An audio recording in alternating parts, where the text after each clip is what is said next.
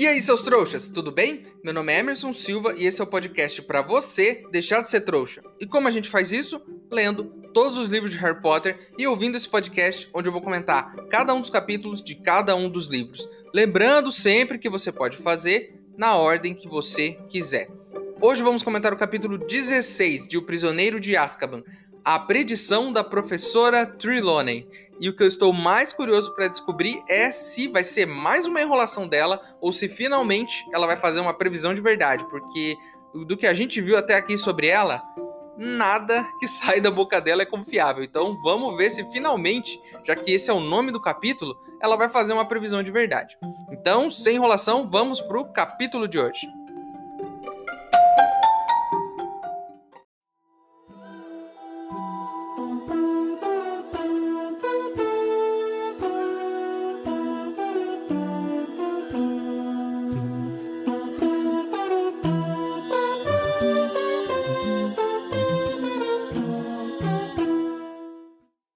Pessoal, o Ministério descobriu que a gente está gravando um podcast sobre o mundo bruxo. Já recebi corujas por aqui e vários processos estão chegando. Preciso da ajuda de vocês para contratar advogados bruxos eficientes para me defender lá no Ministério da Magia. Se você quiser ajudar, o link para apoiar está aqui na descrição do episódio. Lembrando que se você não puder ou não quiser, não tem problema. O mais importante é você continuar aqui com a gente, ouvindo o podcast para deixar de ser trouxa. Terminamos o último capítulo com a Grifinória campeã, mas aquela euforia do campeão passou. E passou rápido, porque é assim mesmo no esporte. Quando você torce para um time e o seu time é campeão, você fica muito feliz num dia. Mas no outro dia você já tem que trabalhar, né? Você tem que arrumar suas coisas para o seu trabalho. Então a euforia passa rápido e eles estão cheios de provas para fazer. Então não deu tempo de ficar comemorando vários dias da semana. Eles têm que se preparar para essas provas, né? E tá muito calor, né? Chegou o verão, tá calor pra caramba. E aí diz aqui o seguinte, que os alunos estão estudando do lado de fora do castelo, né? Procurando a sombra e que eles estão tomando suco de abóbora gelado. Viu? O bruxo não tem outra coisa para beber? Não tem um suco de laranja, um, um, um, suco de uva. É toda hora suco de abóbora, um refri, sabe? É bolo de abóbora, é torta de abóbora, é suco de abóbora. Eu não sei se eles plantam abóboras lá, se eles têm que usar isso, se não tem como, né? para não ter desperdício, mas é toda hora, são coisas de abóbora, suco de abóbora. Ninguém fica enjoado. E se uma pessoa não gosta de abóbora? Ela vai ficar com sede? Só tem água como opção? Estranho isso, hein? Que é isso? Ah, tô com calor, que vontade de tomar um suco de abóbora. Nunca vi isso acontecer. Com esse monte de provas que estão chegando, as provas de final de ano, todos os alunos estão estudando muito. Então, tipo, tá um silêncio na, na escola que a gente nunca vê. Só que alguns alunos, em especial, estão estudando mais do que os outros. Por exemplo, o Fred e o Jorge eles estão no quinto ano e eles estão estudando para fazer os nomes.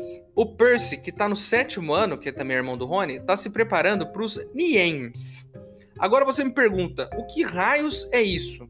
Isso são provas, né? É tipo um Enem. Então no quinto ano você faz uma prova que é tipo um Enem, e no sétimo ano você faz de novo uma outra prova. Então o Fred e o Jorge eles vão fazer essa prova que é do quinto ano. Se eles forem mal ou bem, isso decide as matérias que eles podem cursar no ano que vem, no sexto e no sétimo.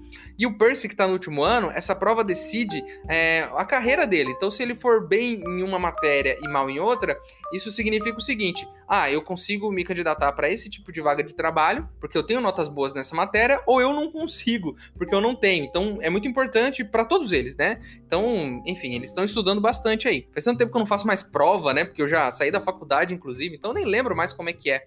Mas eu lembro uma coisa muito legal do meu Enem. Primeiro, eu quase cheguei atrasado e era naquela época que zoavam os atrasados. Então, se eu chegasse atrasado, provavelmente eu ia sair no jornal da minha cidade lá, falando que eu, sei lá, parei para comer um salgado e cheguei tarde na prova. Eu acordei, faltava meia hora pra prova, então quase me atrasei. Aí eu pedi carona pro meu primo. Aí meu primo era um pouco mais velho que eu, já tinha carro, foi me buscar de carro. Só que o carro dele, a porta do passageiro não abria. Então a primeira coisa, o primeiro desafio do dia da prova não foi a prova, eu tive que entrar pela janela do carro. Então ele abriu a janela do carro, eu entrei é, como dois fugitivos que acabaram de roubar o banco, a gente foi pra prova e a gente chegou lá, faltava tipo cinco minutos ainda para abrir o. para fechar o portão. E aí eu entrei na prova, consegui, mas como eu tinha bebido muita água no dia anterior, eu tinha que sair tipo de 10 em 10 minutos para fazer xixi. E ficaram com aquela cara, né, olhando para mim, tipo, esse moleque tá colando, né? Tipo, ah, eu preciso ir no banheiro. Aí vinha um cara lá, um monitor, eu ia com ele até o banheiro, ele me trazia de volta e eu entrava na sala. Então esse cara me viu bastante naquele dia. Mas deu tudo certo, eu tirei uma nota boa no Enem e consegui uma bolsa para a faculdade. A minha faculdade eu fiz porque eu consegui bem nessa prova e aí eu tive uma bolsa de 100% e eu não paguei nada. Isso foi muito legal. Então, crianças, estudem, tirem boas notas e quem sabe você consiga fazer a faculdade sem pagar nem um centavo. Vocês se lembram que a gente estava naquele dilema de como Hermione faz tantas matérias ao mesmo tempo? Então, o Rony dá uma espiada lá no, nas provas dela, lá, ela tem um, uma agendinha de provas, e tem várias provas no mesmo horário, assim como as matérias que ela tinha no mesmo horário. Eu ainda acho que aquela minha ideia de duas Hermiones ou três Hermiones fazendo as matérias e todas elas se conversando é a mais plausível. Então, se ela tem cópias de Hermiones, então uma Hermione faz uma prova, outra Hermione faz a outra. Então a minha ideia é excelente, eu só não sei se ela tá usando, mas é uma ótima ideia. Mas vamos ver o que vai rolar aí pra frente, né? Além de tudo isso, além do calor, além do suco de abóbora, além das provas, eles vão julgar o Bicuço. Eles vão julgar lá em Hogwarts mesmo. Então o Bicuço tá lá amarrado lá no quintal do Hagrid, vai vir o juiz, vai vir um carrasco, vai vir seja lá quem for, eles vão julgar lá mesmo. E se der ruim, eles já vão passar o facão nele. Então, o que eu achei tenso, né? Então, se os caras já vão mandar o carrasco, é porque eles já sabem, tipo, já estão prontos pro resultado, né? Não precisa nem chamar o cara. Já vai pronto para executar o, o, hipogrifo, né? É tipo quando você tem 13 anos, aí você pede para sua mãe para dar um rolê com seu primo. Né, aquele seu primo irresponsável. Você fala, pô, mãe, deixa eu dar um, uma volta com ele, a gente vai numa festa, não sei o quê. Aí a sua mãe disse que vai pensar.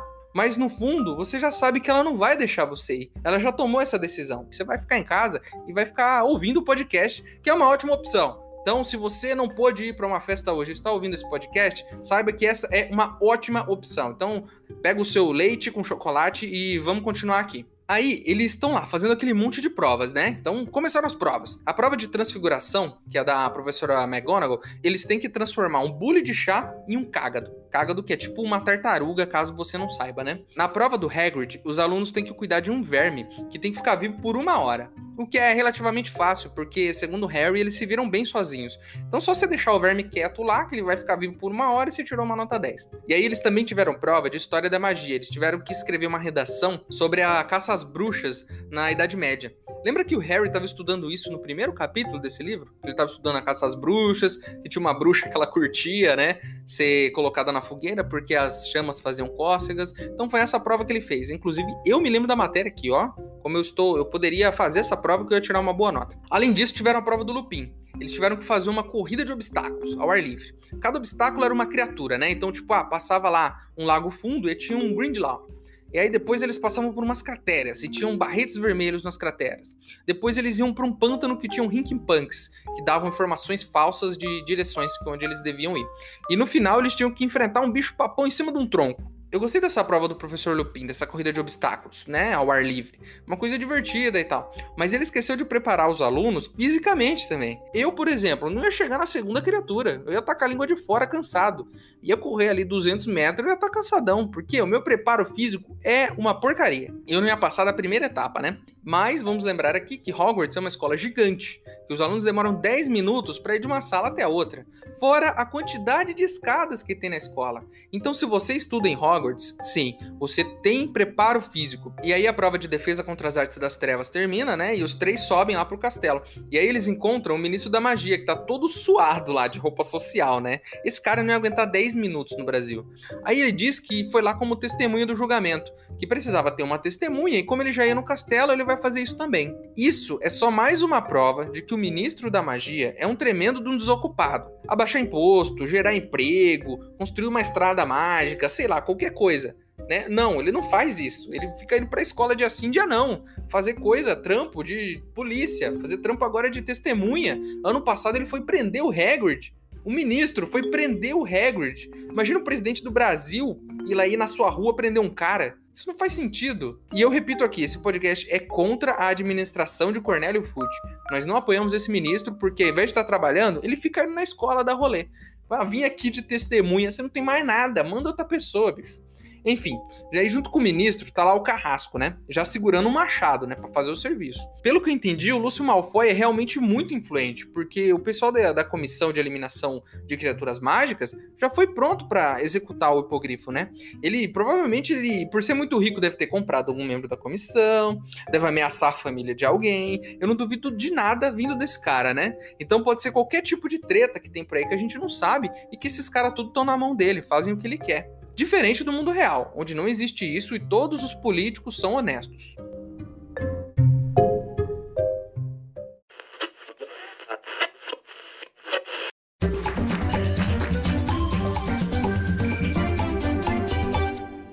Você vai ouvir agora mais uma aula do Telecurso Bruxo, episódio 77 Se Preparando para as Provas.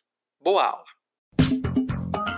E aí, filhos, o que vocês estão fazendo em cima dos livros até essas horas? Estamos estudando, pai. Eu vou fazer os nomes e o Carlinhos vai fazer os niemes. Nossa, filho, mas já? Sim, pai. Os nomes são os níveis ordinários em magia, e a pontuação feita por um estudante em um nome determina se ele vai ou não ser autorizado a continuar a cursar uma disciplina nos anos posteriores de Hogwarts. E você, Carlinhos? É, pai, o meu exame é diferente. O meu são os Niemes, eles são feitos no último ano de Hogwarts. As notas dos Niems determinam a minha profissão quando eu sair da escola. Por exemplo, se eu quiser ser ministro da magia, eles só vão aceitar se eu tiver as melhores notas nos Niems. Tanto nos nomes quanto nos Niems, temos várias notas. As notas de aprovação são ótimo, excedente às expectativas e aceitável. Já para reprovação, as notas são péssimo, deplorável e trasgo. Nossa, eu espero que nenhum dos meus filhos seja um trasgo. Não, pai, pode ficar tranquilo. Nós vamos estudar bastante e dormir 8 horas no dia anterior à prova. Pois é, meninos, estudem bastante. O futuro de vocês depende disso.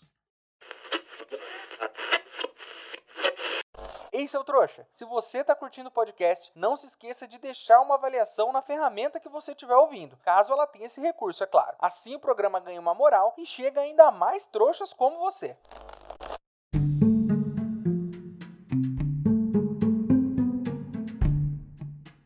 Vamos para a última prova do dia e o Harry é, e o Rony vão para de adivinhação. A Hermione não vai fazer essa, porque ela deu um chilique lá na última aula, saiu batendo a porta e falou: Ah, não quero saber dessa porcaria.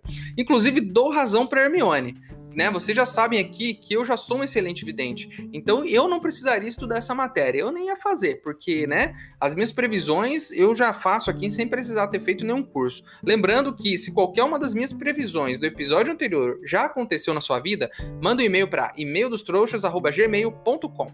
Coloca aí no título a palavra previsão, porque eu quero provar que eu sou melhor vidente do que a professora Trilone, que eu acerto mais do que ela.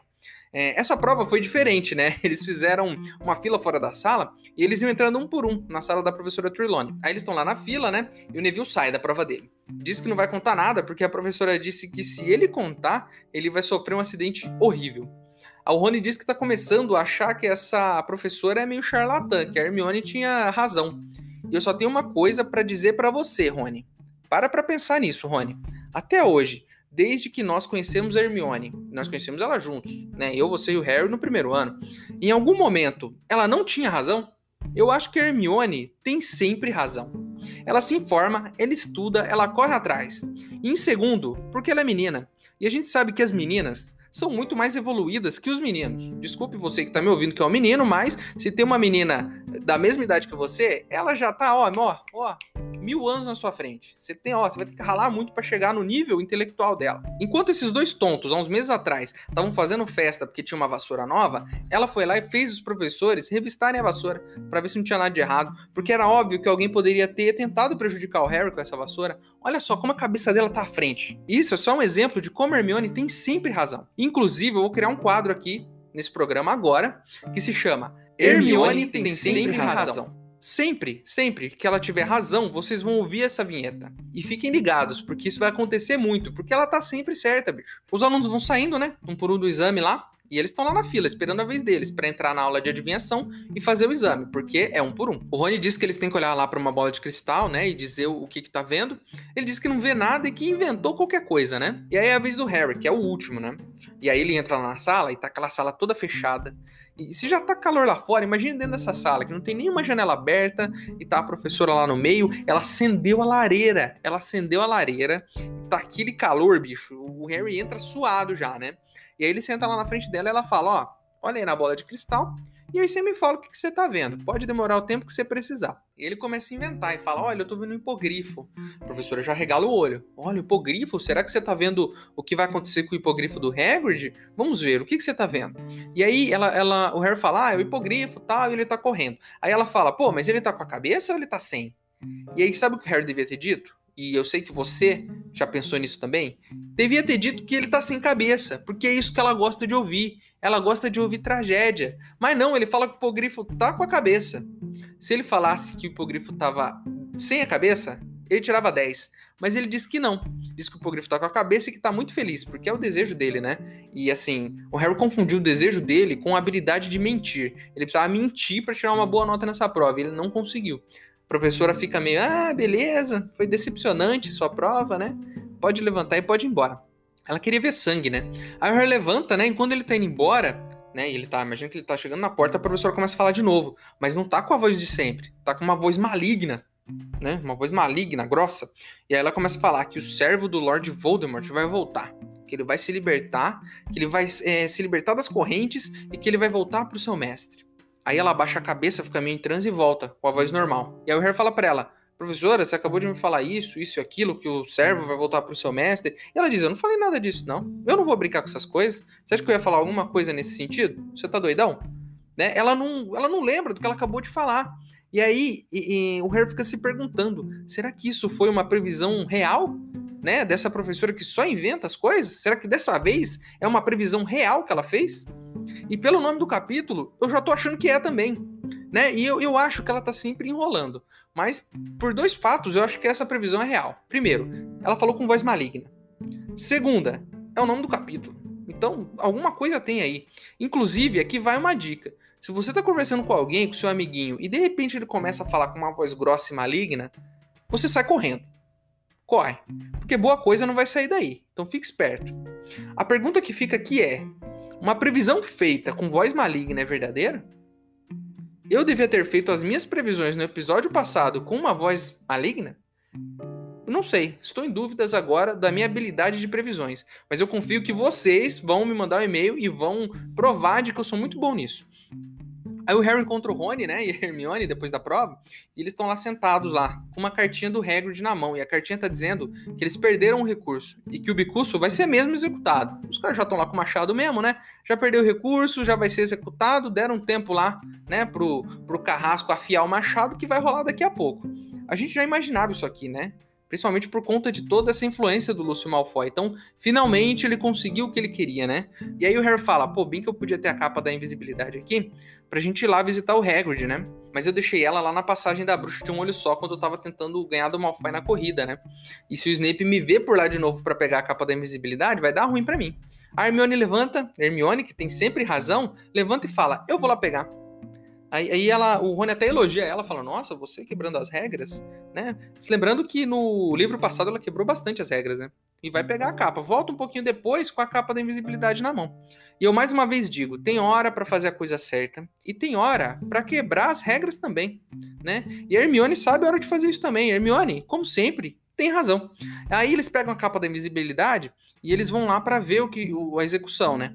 Eles não poderiam ir, então por isso que eles estão com a capa, porque né, é uma coisa ali oficial e tal. O Hagrid também não quer que eles é, estejam lá, porque né, ele acha que vai ser uma coisa pesada para as crianças e tal. Mas eles não querem nem saber, eles vão, colocam a capa da invisibilidade que a Hermione recuperou e vão até lá. Aí ele diz que vai. Aí eles chegam lá na cabana do, do Hagrid, né? E ele fala que eles não deviam estar tá lá, que o Dumbledore vai vir para fazer companhia para ele, que eles tinham que ir embora né? E, e aí eles. Nisso tudo, o Hagrid vai servir uma xícara de chá e aí a xícara quebra. A Hermione vai pegar uma xícara nova, ela esbarra em um potinho e quem que estava dentro desse pote? Quem? Chuta. Vou dar 5 segundos. Chuta.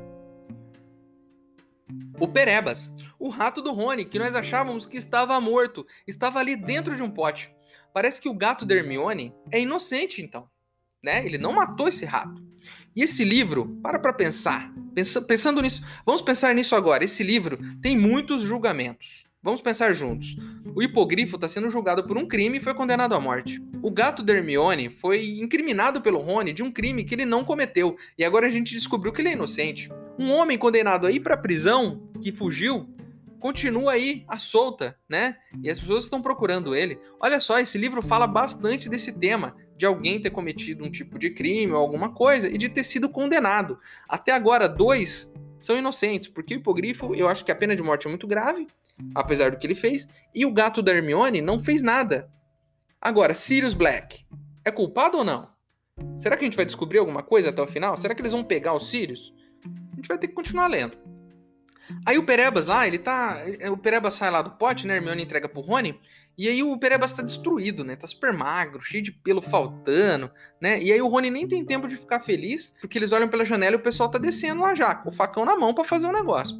Aí o Hagrid abre a porta dos fundos para eles saírem, né? E eles saem correndo, sobem lá, né, de volta pro castelo e tal.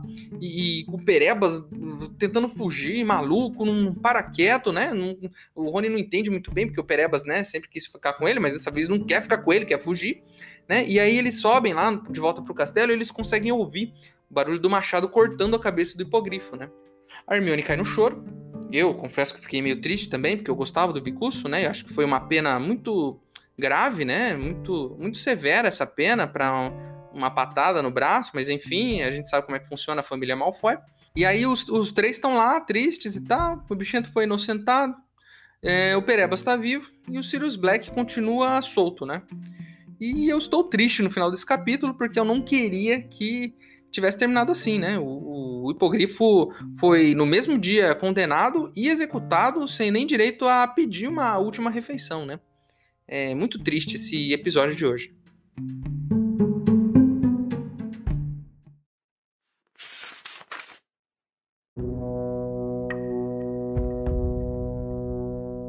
Vai acontecer hoje à noite. Harry se virou depressa. A professora ficara dura na cadeira. Seus olhos estavam desfocados e sua boca afrouxara. Desculpe, disse Harry. Mas Sibila não pareceu ouvi-lo. Seus olhos começaram a girar. Harry se sentiu invadido pelo pânico. Ela parecia que ia ter uma espécie de acesso. O garoto hesitou, pensando em correr até a ala hospitalar. E então, a professora tornou a falar, com a mesma voz rouca, muito diferente da sua voz habitual. O Lorde das Trevas está sozinho e sem amigos abandonado pelos seus seguidores. Seu servo esteve acorrentado nos últimos 12 anos. Hoje à noite, antes da meia-noite, o servo vai se libertar e se juntar a seu mestre. O Lorde das Trevas vai ressurgir com a ajuda do seu servo, maior e mais terrível do que nunca.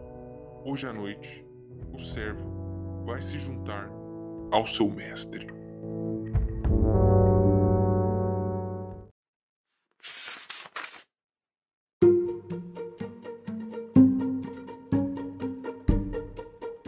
Então é isso, meus queridos. Terminamos mais um capítulo de Harry Potter e o Prisioneiro de Azkaban. Um capítulo que terminou triste. Estou arrasado aqui com a morte do hipogrifo. Sobra pra gente saber o que vai acontecer com o rolê do Sirius Black, né? Se vão finalmente pegar ele. Ainda tem muitos capítulos à frente, então vamos seguir, mesmo tristes, porque tem muita coisa que vai acontecer ainda. A capa do episódio de hoje foi ilustrada pela Mika Launis e eu amo essa capa, ela é linda. É, se você não tá vendo, em alguns players de podcast ela não aparece, mas em alguns outros, na maioria, aparece a capinha diferente aí, você pode ver. É uma capa muito bonita. Se você não gostou de algo que eu disse, tem alguma informação para acrescentar ou quer só reclamar mesmo, manda o seu e-mail para e-maildostrouxas@gmail.com. Ele tá aqui na descrição. Se eu gostar, eu leio ele aqui. Então é isso, vejo vocês no próximo episódio. Meu nome é Emerson Silva e esse é o podcast para você deixar de ser trouxa. Tchau!